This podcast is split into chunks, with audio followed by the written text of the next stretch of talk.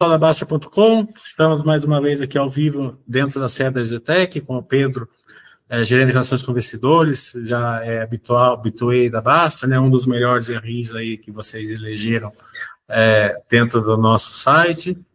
É, vamos, vamos uma passadinha aqui dentro da. Não, não dentro dos, dos, resultados, que a gente já cansou de, de, de fazer análise aí. É, durante esse mês aqui. A Zetec é sempre uma empresa muito querida e muito demandada aí na, na Basta, né? Mas vamos passar pelos principais pontos aí que o pessoal está com mais dúvidas, né?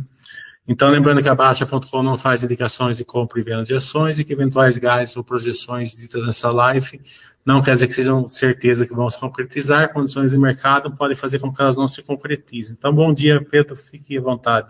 Suas palavras. Bom dia, bom dia, João, bom dia, pessoal, tudo bem? Como é que vocês estão? Uh, novamente, estamos aqui mais um trimestre reunidos. É sempre um prazer estar com vocês, né, nossos queridos ouvintes da Baster, os acionistas da Zetec, que fazem questão de estar aqui junto com a plataforma, acompanhando a empresa e tendo a oportunidade aqui de conversar com a gente, entender um pouco mais sobre os números da companhia. Bem, se, permi se permitir, Milha, eu começo fazendo um pequeno resumo do claro. que foi o quarto trimestre. Né? Tenho certeza que vocês uh, assiduamente acompanham o resultado da companhia, né?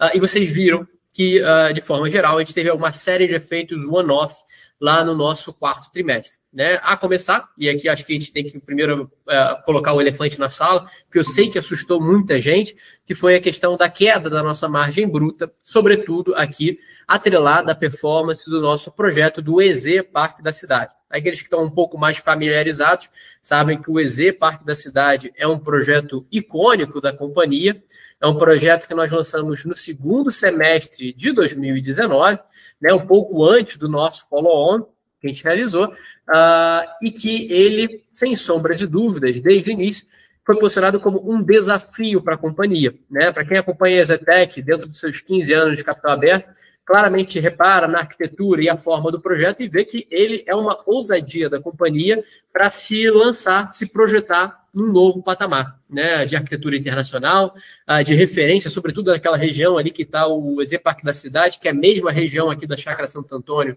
onde a gente lançou anos atrás a nossa torre comercial do EZ Towers, do lado da nossa torre atual em construção do Easter Towers.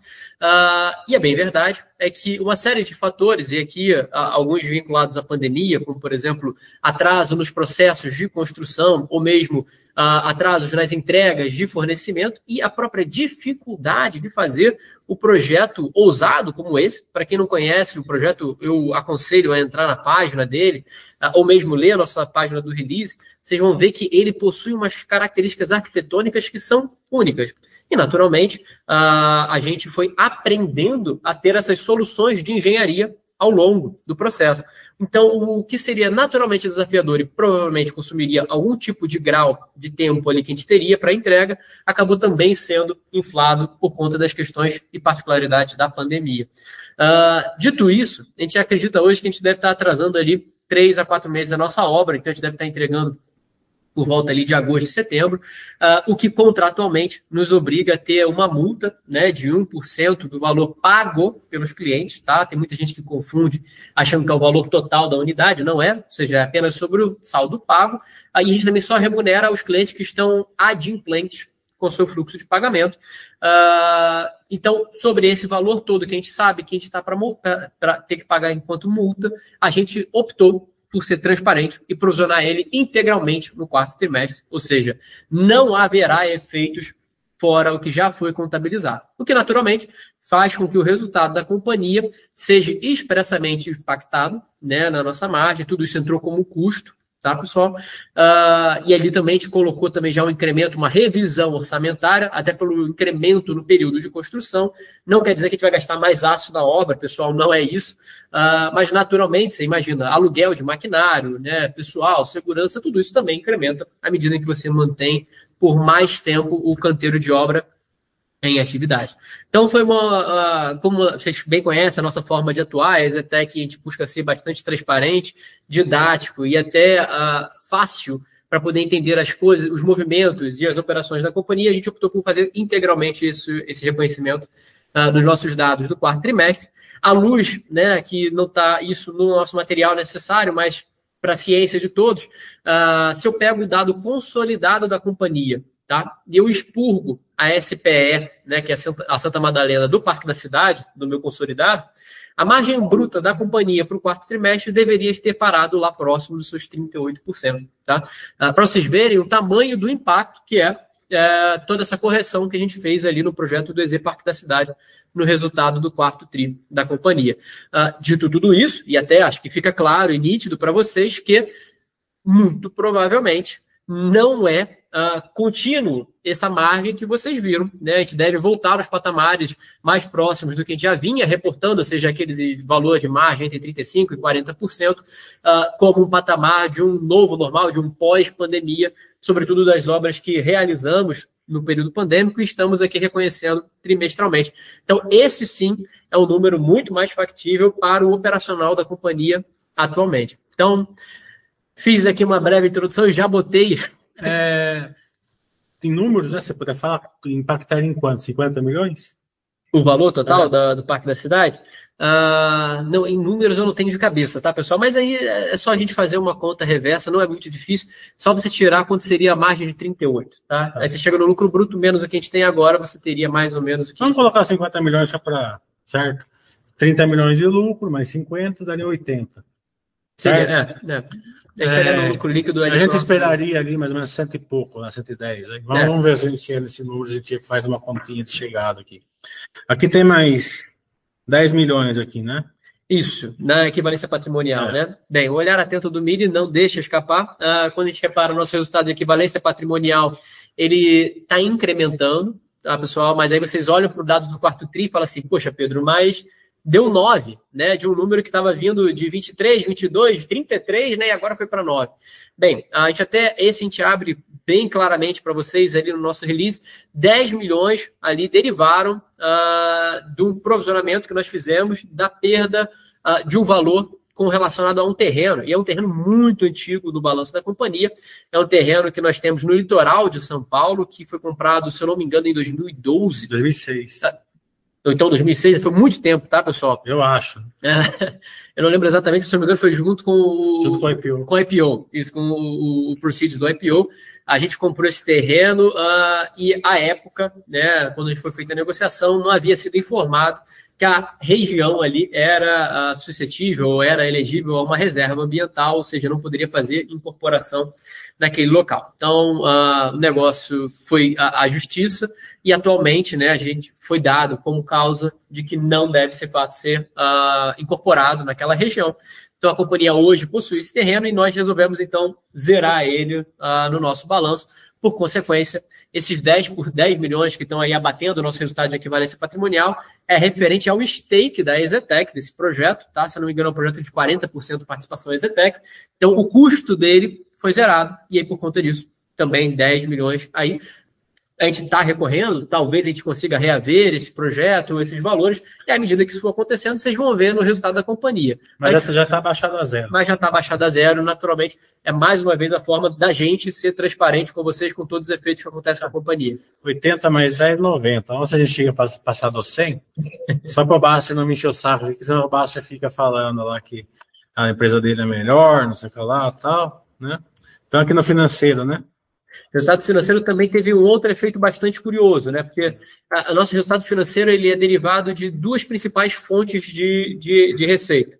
A primeira parte de receita financeira da companhia é o nosso caixa aplicação financeira, tá? Ou seja, é um caixa bem aplicado, mas assim, livre de risco, então ele é muito atrelado à performance do CDI.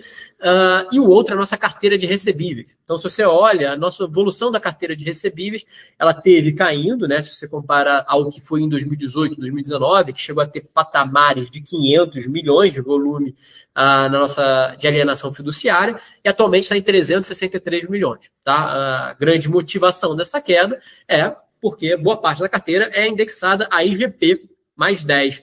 Então, você imagina que lá nos índices de 2020 e 2021, o IGP que chegou a bater 20%, naturalmente, né, gerou ótimos juros para a companhia, mas também incrementou bastante a dívida do cliente, fazendo com que. Se fosse no banco trocar. Fosse no banco trocar, né? Fizesse a portabilidade, fosse trocar, quitasse com a companhia.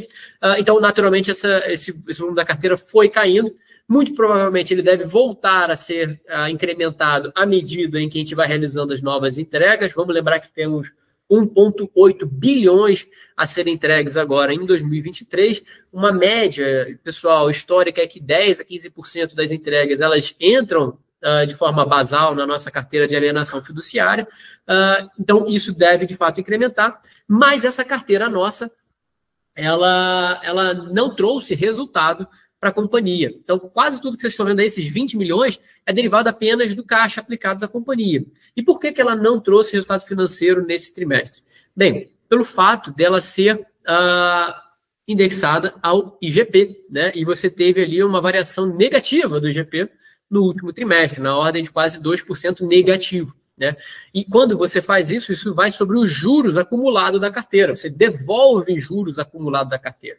E ao devolver juros acumulados, você então tem uma reversão daquilo que você já tinha auferido no acumulado dos últimos trimestres, fazendo com que o resultado da companhia para a carteira de alienação fosse basicamente zero, porque eu tive que devolver os juros que já havia sido acumulado. Então, uh, isso fez com que a carteira não trouxesse resultado. Então, esses 20 milhões que vocês estão vendo aí derivam basicamente do nosso caixa aplicado, uh, mais um pouquinho que a gente poderia ter num cenário normalizado de GP, no qual não seja negativo, a gente volta a ter resultado financeiro para a companhia próximo ao que você já estava vendo ali, entre 30 e 40 milhões, que é o que trimestralmente essa carteira tem dado para gente. Então você consegue aí na sua conta, Miriam, eu sei que você está querendo chegar... Cento e pouquinho. Mais uns 20? 105 por aí. Não passa de 100, tá bom. Ah, a turma vai perguntar o seguinte, né, por que raios uma pessoa vai fazer um financiamento com a Zetec e pagar 10 ou 8 mais, mais IPCA hoje, né, que não é mais IPM? Se ele for no banco, ele pega uma taxa melhor, né? Então, até bom para o pessoal entender, porque tem os caras que não ficam elegíveis ao banco, né? Daí Exato. vocês, vocês abraçam ele, né? Se vocês quiserem comentar. Não, muito legal essa dúvida, né? Muita gente pensa assim, como é que isso daí existe, né? É. Você faz IGP mais 10 e eu consigo no banco pegar a, a 9 mais TR, né? Ou 10. Ah, bem, pessoal, a, a, bem verdade é que nem todo mundo tem o mesmo acesso ao crédito, isso todo mundo sabe, né? Vive isso no seu cotidiano. Uh, imagina, por exemplo, uma pessoa que ela não consegue declarar a renda de forma uh, recorrente, né, para um banco para que ele sinta seguro. Um motorista de Uber, por exemplo. Né? Naturalmente, o banco não consegue fazer a devida análise de crédito, ele não consegue acesso, mas a companhia teve aquela pessoa, aquele cliente, ao longo de todo o processo construtivo. Então a gente tem o behavior, né, o comportamento dele durante três anos. A gente sabe como ele é, a gente consegue ofertar para ele e conseguir isso naturalmente ser ofertado, uh, ele ter acesso ao crédito e continuar, não ter que destratar. Há um outro também perfil de cliente que é muito curioso, né? Porque uh, nem todo mundo sabe fazer as devidas contas financeiras aqui. Né? Uh, imagina aqui, talvez, um médico, um advogado, se tiver algum médico ou advogado me ouvindo aqui, me perdoe se eu estivesse fazendo alguma analogia errada. Ah, mas talvez companheiros de vocês tenham alguma dificuldade de fazer algum cálculo de correção financeira. E no nosso contrato de compra e venda, ele já vai ali uma cláusula de entrada na nossa carteira. Então, quando a gente faz uma compra, quando a gente faz a, a venda de um apartamento para um cliente nosso, vai ali a parcela normalmente durante todo o período de construção. A partir do momento que é entregue as chaves, no mês subsequente, vai novamente já um novo, um novo boleto para ser pago, só que esse novo boleto agora já é referente à carteira de alienação fiduciária, ou seja, você sair da carteira e migrar sua dívida do banco, necessita, para o contrato da Exetec, ser uma postura ativa. Né? E aí, muitas vezes, os clientes não têm tempo para poder calcular, ou talvez não tenham interesse, porque sabe que já está dentro do fluxo, o corretor já mostrou para ele, ele viu que cabe no bolso e para ele ele segue. Uh, então ele não se incomoda até receber um telefonema de um banco oferecendo alguma condição um pouco mais interessante, ou mesmo talvez ele olhe IGP mais 10, né? Uh, ou agora, né? A gente está fazendo até 7,99, então IGP mais, IPCA mais 7,99, ele vê o banco oferecendo 9 mais TR, ele fala, poxa, mas 7,9 eu vou ficar no 7, né? Mas é, a correção, talvez, com o IPCA, né, IGP, não seja tão clara. Então, acontece sim, tá, pessoal? Tem uma, um perfil de clientes que acaba optando por manter até por não ter estresse. Já tem o um contrato, já assinei e mantém. Lateralmente, isso impacta para a companhia? Não, tá, gente? Porque a nossa carteira de alienação fiduciária, ela não existe para competir com o banco. Primeiro ponto que eu acho que é legal a gente entender aqui.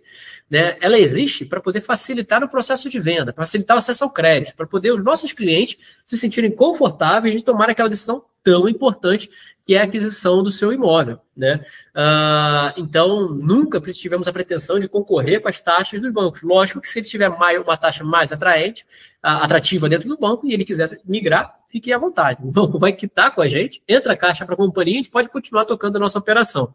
Tá? Então, existem esses fatores que fazem com que esses 10% a 15% que eu disse para vocês sempre exista no momento da entrega. É, vamos continuar nos probleminhas, né? Vou falar que deu errado, né? Acho que o momento é errado, né? É, que foi o, o, o Z Infinity, que agora é outro nome, né?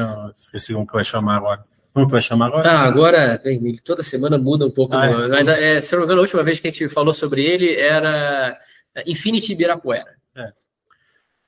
É, vocês fizeram o lançamento, uhum. né? É, pegaram, acho que uma época errada, mas acho que o projeto também foi meio lançado assim, meio sem stand de venda, sem um aquecimento ideal. Foi. Alguns fatores fizeram que vocês não venderam, né? Não foi vendido. Agora vocês deram um passo para trás, né? Vocês pegaram a do Lindenberg, acho que antes, quando vocês lançaram a primeira vez, acho que era 100% Zetec, agora é 90-10, né? 95,5. É, 95,5. 95,5. A Adolfo Lindenberg é uma excelente é, construtora, com um poder de venda muito grande também. Vai ser esse outro lançamento que vocês vão fazer aqui também, o, o J. J também uhum. é para Adolfo Lindenberg, já está 21% vendido, por cento vendido antes do lançamento.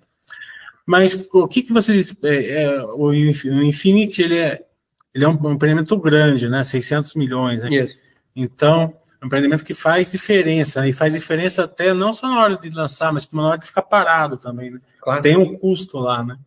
Então ficou, eh, vocês lançaram um ano e pouco atrás, esse um ano e pouco atrás já gerou um custo para vocês também, né? Isso vai ser impactando a margem, tudo. É, como que está agora? Vocês acreditam que agora vai? Agora tem tem tem tá aquecido o plantão? É, vocês tiveram que mudar o projeto? O que, que deu errado? O que, que vocês aprenderam com isso? Né? Tá. O que você pode puder falar? É, é, bem legal isso. Eu vou usar a sua analogia, tá? Se me permitir, né? Que a gente dá um passo para trás, mas a ideia é dar um passo para trás para dar dois para frente, né? Ah, então, esse projeto do Exa Infinity tem algumas particularidades. Ah, você me fala do timing do lançamento dele e não foi bom. E, honestamente, eu vou concordar com você. Tá? Uh, mas existem alguns motivos que forçaram a companhia a botar nesse timing que não seria o ideal. O primeiro, e se vocês olharem a nossa foto do Infinity que a gente deixa disponível no nosso webcast, você vai ver que ele não é um terreno, né? Um terreno, terreno, com terra batida. Na verdade, tem uma construção já ali. Você vai ver vergalhão, você vai ver pilares, você vai ver maquinário dentro desse canteiro. Ou seja, é um canteiro que está sim em construção. E basicamente o que está em construção nesse exato momento? É um estacionamento que a gente fez uh, com um acordo com a torre da IBM, né? Vamos lembrar que essa região aí, esse, esse terreno, era originalmente um terreno, era um estacionamento térreo, né? Que a torre da IBM tinha para seus funcionários, e parte do acordo de aquisição era devolver três andares de estacionamento, ou seja, ampliar o estacionamento para eles, abaixo da torre do Zenfines. Para isso, a gente tinha um prazo para devolver isso para eles. Uh, e aí, para a gente conseguir entregar esse estacionamento dentro do prazo, que vai acontecer agora, tá? O prazo se encerra agora nesse meio desse ano, uh, e o estacionamento, se vê na foto, já está completamente feito, uh, a gente precisava, e aqui é tempo de construção, tá, gente? Não tem como fugir, não tem mágica para poder fazer surgir o estacionamento. A gente precisava lançar naquele momento. E que momento era esse? Ainda era um momento de pandemia, né? Um momento onde os estandes na cidade de São Paulo estavam fechados, não podiam ser operados, né? A prefeitura não autorizava você a fazer uh, aglomerações, não permitia você fazer eventos, não permitia você fazer negociações que, de fato, impulsionariam um pouco mais esse projeto. Uh, então, tudo isso fez com que, uh, naturalmente, o projeto ele não tivesse, talvez, a, a visibilidade necessária para poder ele conseguir emplacar na velocidade que a gente gostaria. Soma-se a isso também um fator, e aqui também acho que vou trazer um pouco da humildade, da gente entender que a Exatec, a gente é muito bom naquilo que a gente faz, que é fazer prédios de média, média alta, alta renda, né? Só que repare, mesmo a nossa alta renda, historicamente, são projetos ali na casa dos seus 2 milhões, 3 milhões, o ticket da unidade, né? Pegar um exemplo do Pátrio Ibirapuera, uh, que é um projeto de alta renda que lançamos em 2019, o valor do metro quadrado estava próximo ali dos seus 16, chegou a 20 mil, né? Mas não saiu de largada acima dos 20 mil reais no metro quadrado. Esse projeto acima dos 20 mil reais no metro quadrado, a gente internamente está chamando de altíssima renda. E pode não parecer, né, quando a gente fala do EZ Parque da Cidade, um projeto que tem seus quase 2 milhões, pode não parecer quando a gente fala do Patro, né, também que tem seus lá 2, 2 milhões e pouco, mas quando a gente fala do EZ Infinity, a gente está falando de projeto cujo ticket da unidade é 5, 6, 7 milhões, né? Uh, e naturalmente isso é um outro patamar de público, né? Isso é uma outra carteira de clientes que a gente vai aprendendo a fazer, a encontrar, a se relacionar com eles. E a gente está aprendendo. E claro que aqui os dois passos para frente também englobam a parceria com a Adolfo Lindenberg, que historicamente é uma construtora de renome no que trata de fazer altíssima renda, de saber endereçar e ter uma carteira de cliente desse público.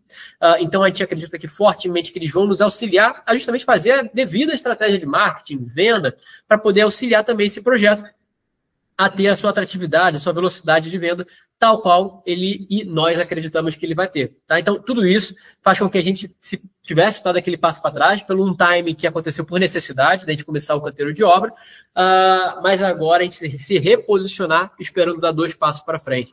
Uh, não tem aqui mudanças é, dizer assim, estruturais no projeto, tá? A tipologia do apartamento é a mesma. É uma planta já testada, é a mesma planta, por exemplo, do Pátrio Ibirapuera, que vendeu em seis meses 100%. Então, a planta é, é, é muito bem já testada. É um terreno, é um, uma, uma área de uso comum extremamente valorosa. Ali é um clube tem quadras de tênis, tem piscina olímpica, tem uma série de coisas ali dentro do próprio condomínio. Uh, mas tudo isso, a única coisa que teve de mudança foi na fachada, tá? Que antigamente, quando a gente lançou ele, ela tinha uma carga maior de insumos que atualmente estão um pouco mais caros. A gente mudou o material da composição, até o desenho é o mesmo da fachada, tá?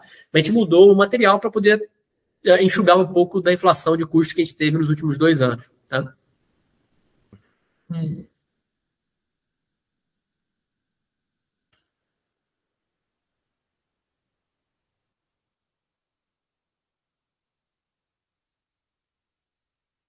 Vou pegar o valor escondido aqui, que não é tão escondido assim, né? Vou pegar o externo. Ah. Externo está 50% pronto, 51% pronto. Uma torre vai ficar pronta esse ano aqui, aparentemente, né? E o Brooklyn, é, o Air Brooklyn já está quase 80%, nessa hora que deve estar tá quase tudo pronto já, que é. já tem um trimestre passado. É, qual que é o planejamento aqui? É alugar as, as torres ou, ou, ou, ou porque enquanto é, para o pessoal é, entender uma coisa, é o seguinte: vocês olham o retorno do seu patrimônio da Zetec, né, ele caiu. Né? Um dos grandes motivos para ter caído é justamente o seguinte: o patrimônio o Ster está entrando no patrimônio e não está gerando receita. É. O Arbrook está entrando no patrimônio e não está gerando receita. Né? Então vocês vão continuar assim com esse modelo de deixar escondidinho ali, se vocês alugarem, continua ficando escondido, ou, ou pode se gerar alguma venda aí já ir para para receita já. Não, Porque é... também tem o seguinte, pelo método POC, esse daqui já vai quase 100% uhum. à vista, e esse daqui, esse daqui também, é, a primeira torre, se for vendida uma torre, praticamente já vai 100% vendida também, já entra de uma vez, né? É. E 100% vendido do Ster é um bilhão, né? Um 800, 900 milhões, né?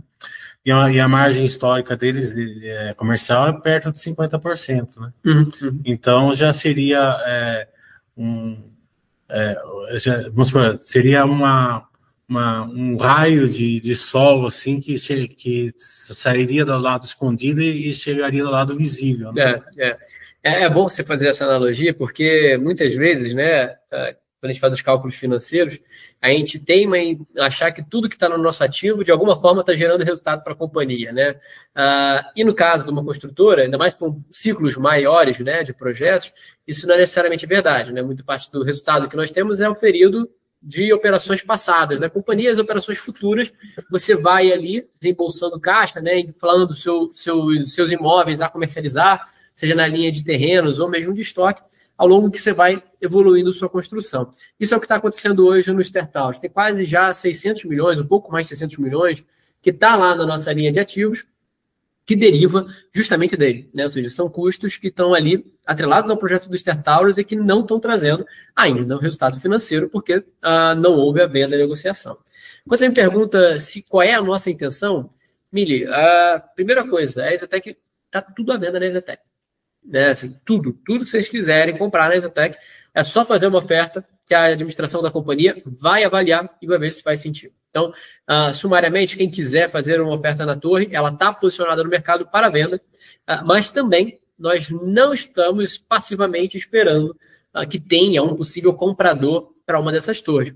Se vocês lembrarem, né, historicamente, quando a gente fez lá o projeto do EZ Towers, a estratégia foi de também vender as torres, tanto é que as duas atualmente estão vendidas, mas que enquanto não existisse alguém que pagasse o preço da que a gente vê como uh, retorno adequado pela, pela torre, a gente começou a correr atrás dos contratos de locação. Né?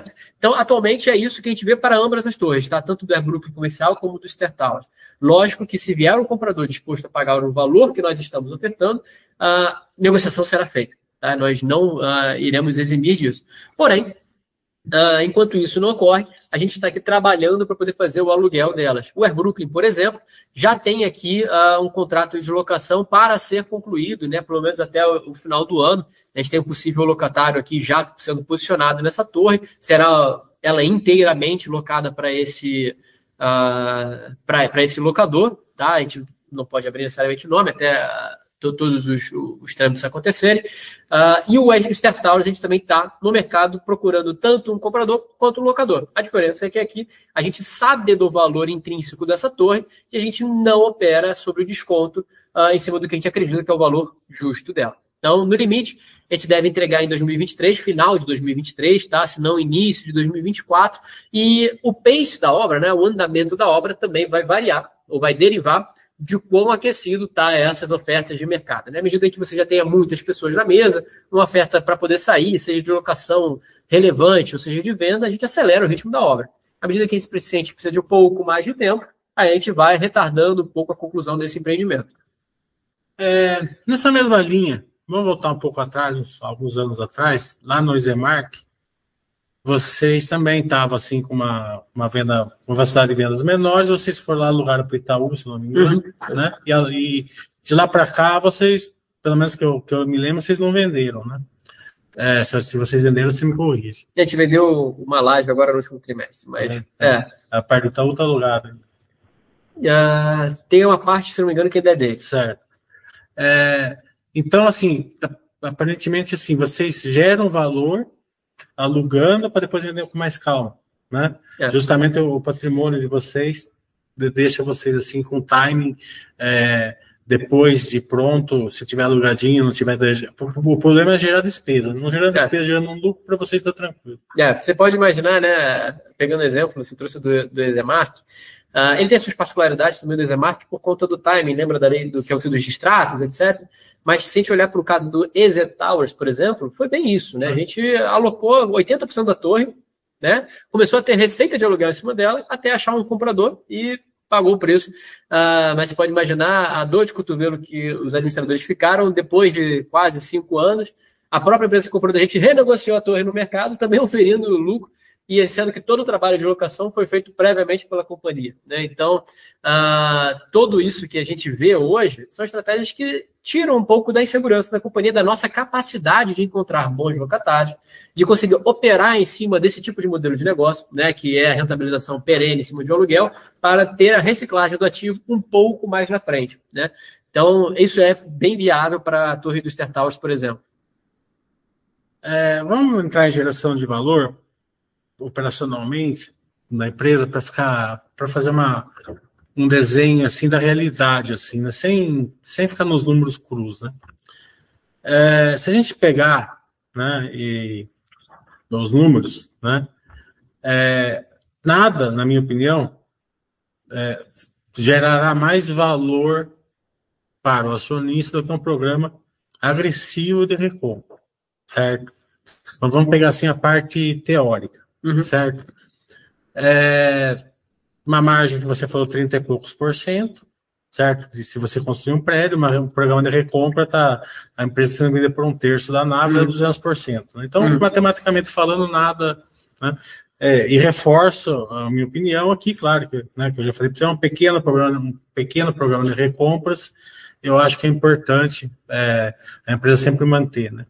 Mas, né? Ela não pode fazer um programa agressivo de compras como que o número, como que o número sugere, porque vocês têm um land bank, Uhum. Esse land bank ele está sendo majorado a pelo menos os juros. Né? Uhum. Né? Então, se você ficar com o terreno parado lá e não pôr obra ali, vai, vai, a margem vai futura vai cair. Uhum. E, obviamente, o fluxo de caixa futuro vai ficar inexistente. Então, a uhum. companhia vai gerar um valor grande agora e vai dever deixar de existir daqui a uns anos. Uhum. Né? Então, é, nesse pensamento, assim, né?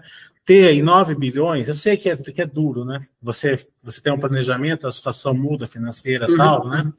É, acaba, não é que a empresa errou, nada disso, mas o que a compra que vocês fizeram, deixaram assim, seis anos, sete anos de, de VGV, do que vocês uhum. estão lançando assim, em, em estoque, majorado, uma taxa de juros alta, uhum. assim, tem alguma, assim, é, vocês estão tranquilos assim, ou vocês acham que no futuro tem que ser repensado um pouco, ficar com menos anos, né? É, ser mais seletivos com, com terrenos ou não? Ou foi uma questão mesmo momentânea e que vai é, que vai se ajustar naturalmente no futuro. É, é, é muito legal esse, esse, seu comentário, Mili, porque uh, vale a pena a gente voltar um pouco na história e entender. Uh, a companhia chegou no patamar hoje de terrenos, né, que está porque naturalmente a gente se planejou né, previamente por um ciclo que ele não aconteceu. Né? Uh, e aqui acho que a gente pode ter aqui o perdão da maioria das pessoas que a capacidade de se prever a pandemia de Covid-19 no meio do caminho é quase que inexistente. Né? A gente se posicionou em 2019 com o nosso follow-on, fomos ao mercado, pegamos um bilhão de capital e estruturamos o nosso land bank para poder operar sobre um ciclo na qual a companhia estaria lançando algo entre 2 ou 3 bi por ano, né? Sendo que, durante a pandemia, isso trouxe ou forçou a companhia a enxugar o seu volume de lançamento e lançasse algo como um bi, né? E manter-se o patamar atual de lançamentos. O que faz com que, para o patamar atual de lançamentos, os 8 bi que nós temos ainda seja sobremaneira sobrevalorizado, né? Uh, então, se, se, se há alguma coisa que a gente poderia repensar, talvez fosse lá em 2019, mas aí a gente teria que ter uma bola de cristal para poder prever tudo o que aconteceria nos outros dois, três anos, que não era ah, o, o, modelo estratégico que a companhia estava vendo. Né? Ah, quando a gente se posicionou, etc., se posicionou no mercado, era para trazer um VPL de projetos de um ritmo de lançamento completamente diferente daquele que o mercado, a vida nos impôs. Né? Ah, por isso, até que atualmente a gente não tem feito novas compras de terreno. A gente entende, sim, que o patamar de terrenos que nós estamos hoje, para o ritmo que nós estamos hoje, é um patamar uh, grande já. A gente vai ter tempo para poder conseguir digerir tudo isso. Né? E aí você me pergunta no programa de recompra de ação. Né? Uh, você pode imaginar que, uh, para quem está recomprando a ação, está fazendo o seguinte cálculo. Né? Bem, a companhia lançou a 36 o follow-on, e agora a ação está a 12, né? Então já tem um delta aí necessariamente implícito de enxugar o patrimônio que vier valor para o acionista que é de longo prazo da companhia, né? Ou seja, o mais o novo acionista que entrou no... É 200% que você já teve ali, é. né? Ou seja, ah, quem está na companhia desde antes do follow-on está com esse valor agora intrínseco acontecendo. Bem, se você para para poder ver o patamar de caixa da companhia, uh, a bem verdade, a gente está atualmente numa posição de 240 milhões de caixa líquido. Né? Vamos lembrar que a Exetec tem dentro dos seus fundamentos uh, não ter uma alta alavancagem. Né? Uh, e por que isso? Né? É, é, é, é muito da nossa cultura de entender que, como se trata de uma operação, de uma indústria de ciclo longo, você ficar exposto à volatilidade da taxa básica de juros, por exemplo, é detrator de resultado lá na frente. Né? Você não consegue prever que, por exemplo, em dois, três anos a taxa básica seria de 2%, de 2 para 13%. Se fosse só com essa cabeça, você tomaria tudo em dívida quando era 2 e quando virasse 13, seu resultado líquido iria para baixo, só apenas pelo custo da sua dívida, que de repente subiu, porque isso é Brasil. Né? Entendendo isso, a companhia ela sempre se evita se, se colocar nessa posição. Então, quando eu paro para poder ver o volume de caixa que a companhia tem hoje e o que a gente tem para tocar as nossas obras com segurança, né? necessidade de capital de giro normal, pagar as nossas contas normalmente, uh, conseguir fazer todas as operações, parcelas de terrenos que nós temos que pagar né, para terrenos futuros, talvez em algum momento, não agora, mas no futuro, algum tipo de grau de reposição do nosso land bank frente aos novos lançamentos. Ah, e também, dado que a gente está vendo muitos clientes entrando na nossa carteira, a gente também tem que. Existe uma parte que a gente paga da dívida, né, para poder assumir né, a dívida corporativa que estava lá, atrelada à obra, né, a gente quita ela e o cliente passa a dever para a companhia, mas o banco tem que sair da jogada, né? Ah, do TVM. Então a gente acaba tendo que ter uma necessidade de caixa, que faz com que todo o caixa que a companhia tem hoje, parte está dentro das SPs, ou seja, não é livre, não é líquido para poder utilizar, ou seja, caixa líquido para a gente poder, caixa livre para poder utilizar, é algo na ordem de 100 milhões. Tá? E 100 milhões, né, para que aqueles que gostam do ROI, né, de sempre olhar para essa métrica, bem, com patrimônio de quase 5, 100 milhões não vira vírgula do ROI. Né?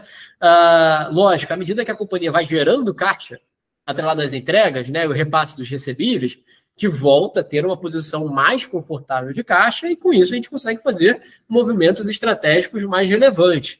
Tá? Só que isso deve acontecer, sobretudo, no final desse ano e durante o, início do ano que vem, que é quando a gente vai ter um maior volume de entrega. Né? E aí que eu também não consigo me comprometer e falar qual, o que, que a gente vai fazer. Porque a gente sabe que vai entrar no patamar de caixa e que no momento a gente vai, quando isso acontecer, a gente vai analisar a melhor solução financeira, a maior forma de gerar valor para o nosso acionista e tomar a melhor decisão.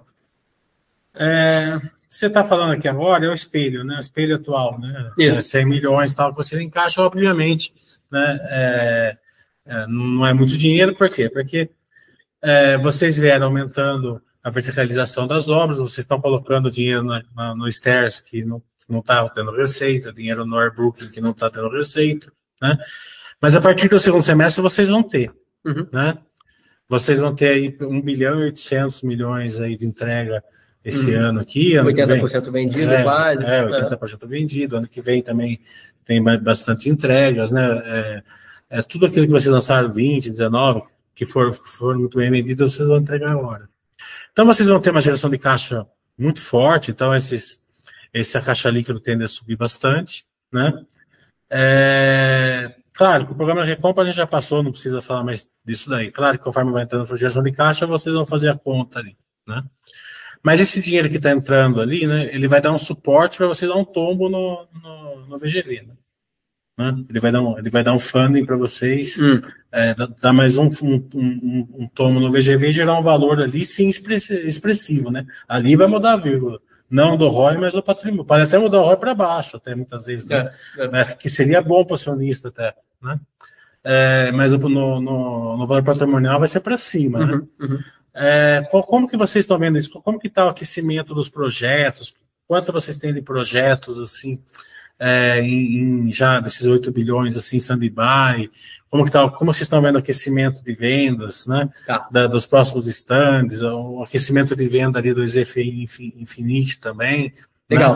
Né? É, como que vocês estão vendo esse novo tomo que vocês vão ter funding para fazer? Se ele vai vir na, na qual força que ele vai vir? Tá, é muito legal a gente começar a analisar o mercado atualmente, porque uh, ele está se comportando de uma maneira não óbvia. Né? Você para poder pegar o nosso volume de vendas que nós estamos realizando agora no primeiro trimestre de 2023. A gente começou com uma nova campanha de venda, né, chamada Estilo Exetec. Né? A gente tem ali uma página chamada Exeshow na nossa divulgação de resultado, ah, e que lá a gente narra um pouco do que é essa nova estratégia comercial da companhia. Bem, naturalmente, a gente está se propondo a reduzir um pouco o volume de lançamentos, né, para poder a gente conseguir digerir um pouco mais do estoque que foi gerado nos últimos dois anos.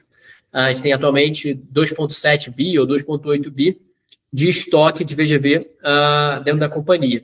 Então, qual é a lógica aqui? A gente lançou essa campanha, né? E aqui nós temos a Marina Weicker como garota propaganda. Nós estamos inseridos ah, numa série de portais de comunicação. Vocês devem ver a gente no YouTube, devem ver a gente no History Channel, devem ver a gente na Globo News. A gente está a, a, todo momento presente, trazendo ali condições diferenciadas. Né? E o que é bastante interessante é que nossas vendas agora no primeiro trimestre, mesmo com a taxa de juros ainda no patamar que, que estão, mesmo os bancos aumentando o custo né, a, da tomada de dívida do cliente, né, chegando agora a 10, 11%. O volume de vendas da companhia tem se incrementado. Né? Nas semanas seguintes ao, ao lançamento dessa campanha, né, aqui esse stake 100% né, dos apartamentos, não só o stake Zetec, a gente chegou a bater 50 milhões de vendas por semana. Né? Isso, sem sombra de dúvidas, é um volume bastante considerável quando a gente compara com o histórico que estava sendo oferido nos últimos dois, três trimestres. Né? Uh, então, isso deve já trazer um resultado operacional para o primeiro trimestre bastante relevante e tá, diria, superior ao que foi observado no quarto tri, porque a média de vendas do quarto tri por semana foi naquela casa dos seus 28, 30 milhões uh, de vendas semanais. Né? E dezembro deve ter sido um, uma, uma, é, uma droga. Né? Dezembro, historicamente, é, é, complicado. Ainda teve o negócio da eleição, teve é, Copa do Mundo. Teve, é, teve Copa do Mundo, tem eleição, tem as férias escolares, tem, uh, tem Natal, teve. E a questão da eleição também a gente reparou muito como impactou, porque as pessoas estavam postergando sua decisão de compra, né? Porque queriam entender como é que seria essa mudança de governo, qual é o patamar que seria, né? Antes de tomar uma decisão financeira tão relevante quanto uma dívida em cima do imóvel, né? Então, dezembro realmente foi um dos meses terríveis e janeiro, ao contrário, né? Tirando as duas primeiras semanas, ah, na na no meio da segunda semana a gente iniciou nossa campanha, né? E aí a partir dali a gente começou a ver já volumes bastante expressivos de venda. Uh, então a gente espera que isso se mantenha né, ao longo desse ano. A gente está trimestralmente uh, renovando e pensando novas estratégias comerciais para a companhia. Uh, e isso, se mantiver no patamar que a gente está vendo, talvez a gente chegue no valor de venda líquida no ano superior ao que foi no ano passado. Lembrando, no ano passado foi 1,2 bi. Tá? Então, a gente segurando um pouco mais o volume de lançamento e superando 1,2 bi de venda no ano, naturalmente o delta significa queima de estoque, né? redução do, do estoque, que é atualmente o objetivo da companhia. É, o estoque por si próprio não é ruim, né? Porque vocês conseguem fazer downside, upside, uhum. né? É, também por regiões e não só por preço, né? Então, é, um estoque nesse, nesse nível de 2 bilhões, de 2 bilhões, ele não seria ruim para o tamanho da Zetec, né? Mas o que é ruim é estoque pronto, né? Porque é. tem custo, tem PTU, tem manutenção, tem isso, tem aquilo, né? É. é com esse montante, o estoque pronto de vocês hoje é irrelevante, né? Mas com 1,8 de entrega que vocês vão ter uhum. agora, né? Já seria um patamar é, muito grande. Mas se você falou 80% vendido, mais do que vocês estão vendendo tal, também não vai ser relevante. Então o estoque em si não vai pesar na, na, é. na construtora, né? É. Então é, é só uma questão mesmo de, de é, de vocês ir, controlando mais o pronto, né? É, não é, deixar ficar um estoque pronto. Porque a safra que a gente vai entregar agora está 80% vendido. Putz, excelente, né? Mas o que a gente já está se antevendo, e, gente, é a nossa forma de ver, né? E se preparar. Até que ela é bem conservadora e gosta de fazer o buy debut. A gente sabe que daqui a dois, três anos, o que a gente lançou lá dois, dois, um ano, dois anos atrás, vai ser entregue. E eles não estão 80% vendidos. Né? Então, a gente começa a fazer lição de casa agora, já vai digerindo essas vendas, faz as campanhas para poder não ter nenhum problema lá na frente. Acredito que aqui é a solução mais saudável né, que a gente poderia fazer quando você tem uma visão de longo prazo, que é o que a companhia e os administradores sempre trouxeram. É... Já falou do, do caixa líquido, né, já falou do fluxo de caixa é, operacional, que vai ser forte aí no, nesse uhum. ano aqui, né? Agora, o que ficou de pergunta, né? É o que você vai ficar em cima do muro, obviamente, mas a gente é obrigado. Já me preparo aqui é, a pergunta, então. Você já vai subir o muro e ficar em cima do muro, mas eu sou obrigado a perguntar, porque é, o acionista da, da Exetec, ele está tá na baixa, ele está com medo, e com razão, né? Porque, como eu falei, a Exetec está sendo vendida mais ou menos porque vale o Exet Towers hoje. O Star Towers, é. Star Towers, né? É, como que a empresa vê assim uma relação de um OPA, né, em duas frentes? Vou fazer uma pergunta melhor agora. Não só em relação aos controladores, como uma tomada hostil, por exemplo. Certo? Uma, uma, fusão, alguma coisa assim, certo?